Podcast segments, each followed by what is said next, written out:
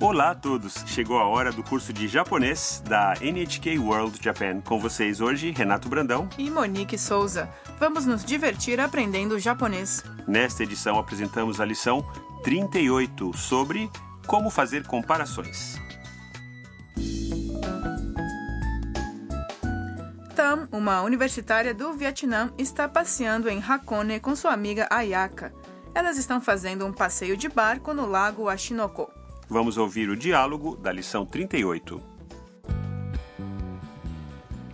タム中に座るそれとも外のデッキに行く外の方がいいですあー富士山綺本当麗気今持ちいい日は晴れてよかったね Aqui está a tradução fala por fala. Depois de embarcar, Ayaka pergunta a Tam. タム中に座る Então, você quer se sentar no lado de dentro? それとも外のデッキに行く Ou prefere subir ao convés?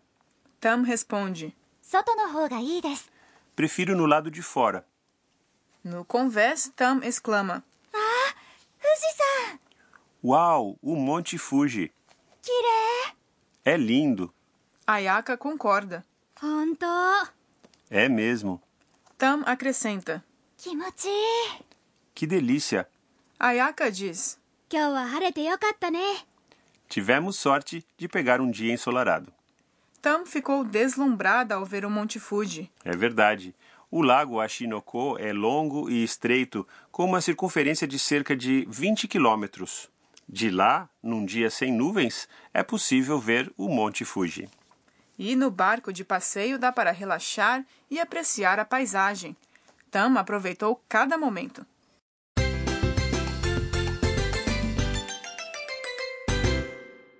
A sentença de hoje é: prefiro no lado de fora. 外の方がいいです Memorize esta estrutura para poder fazer comparações. Vamos começar entendendo o significado das palavras. 外 Significa fora. 外の方が Compara 外 com outra coisa, neste caso, com dentro. いいです Significa eu prefiro.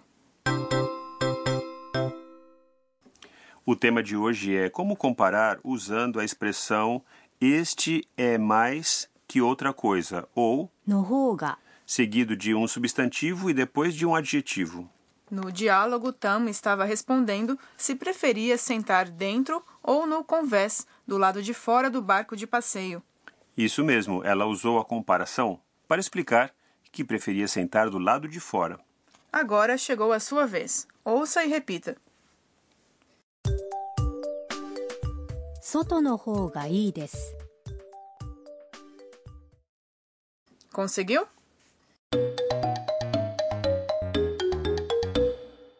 Agora vamos ouvir uma conversa entre duas turistas que estão comparando dois tipos de quarto de hotel. 洋室と和室どちらがよろしいですか洋室より和室の方が広いですね和室にします Vamos estudar por partes. 洋室と和室どちらがよろしいですか Que tipo de quarto você prefere? Em estilo ocidental ou japonês? 洋室 É quarto em estilo ocidental e 和室 é quarto em estilo japonês. どちら significa qual. É um interrogativo usado para perguntar qual das duas opções alguém quer.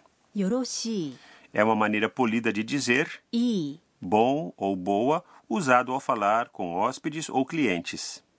洋室より和室の方が広いですね O quarto em estilo japonês é maior que o quarto em estilo ocidental, não é?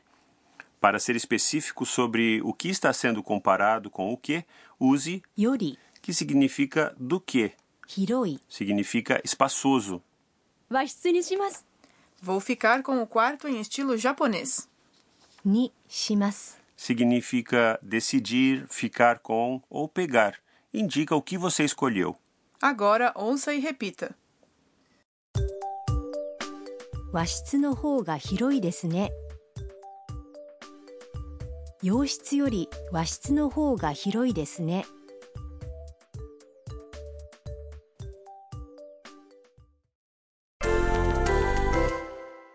Vamos comparar outras coisas. Imagine que você e um amigo ou amiga estão num restaurante e alguém lhe pergunta se você prefere peixe ou carne. Responda dizendo: Eu gosto mais de peixe do que de carne. Carne é 肉肉 e peixe é. 魚魚 Gostar é.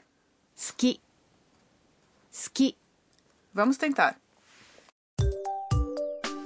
肉より魚の方が好きです。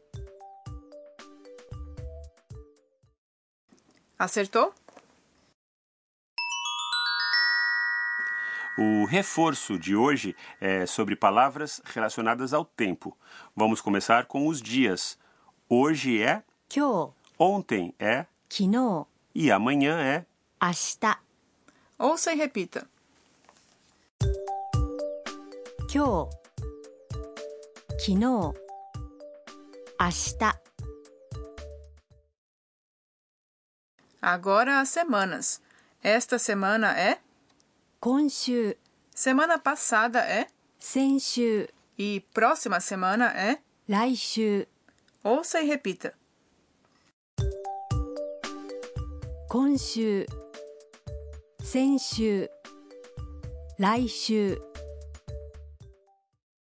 Para os meses, basta substituir semana 週 por mês.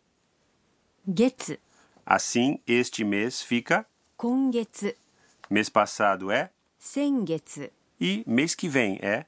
来月 Ouça e repita mais uma vez.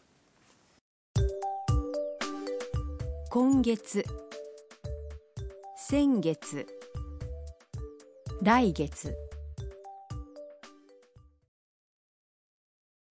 Para este ano dizemos 今年 ano passado é 去年 e ano que vem é. 来年 Ouça e repita. 今年去年来年 Tudo certo?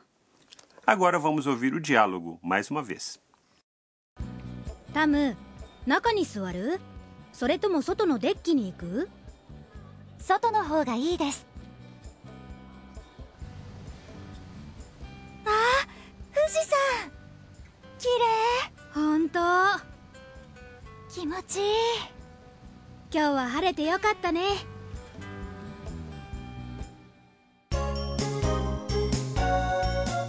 ミーヤーのトラベルガイド Passamos agora ao guia de viagem da Mia.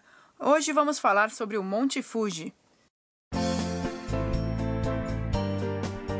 O Monte Fuji é a montanha mais alta do Japão, chegando a 3.776 metros de altura e é um patrimônio cultural mundial da Unesco.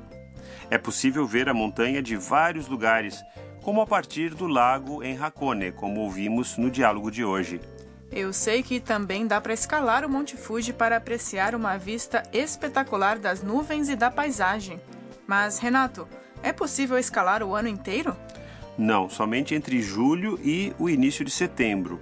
Há várias trilhas, mas o caminho mais popular é ir de ônibus até a quinta estação, de onde começa uma das trilhas.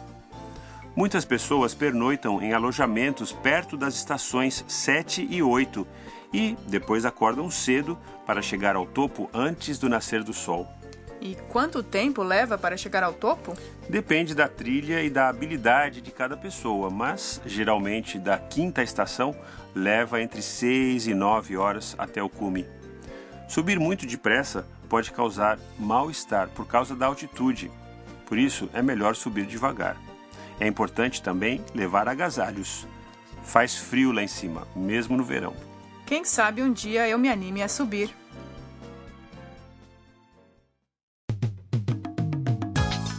E esperamos que vocês tenham gostado desta edição do curso de japonês.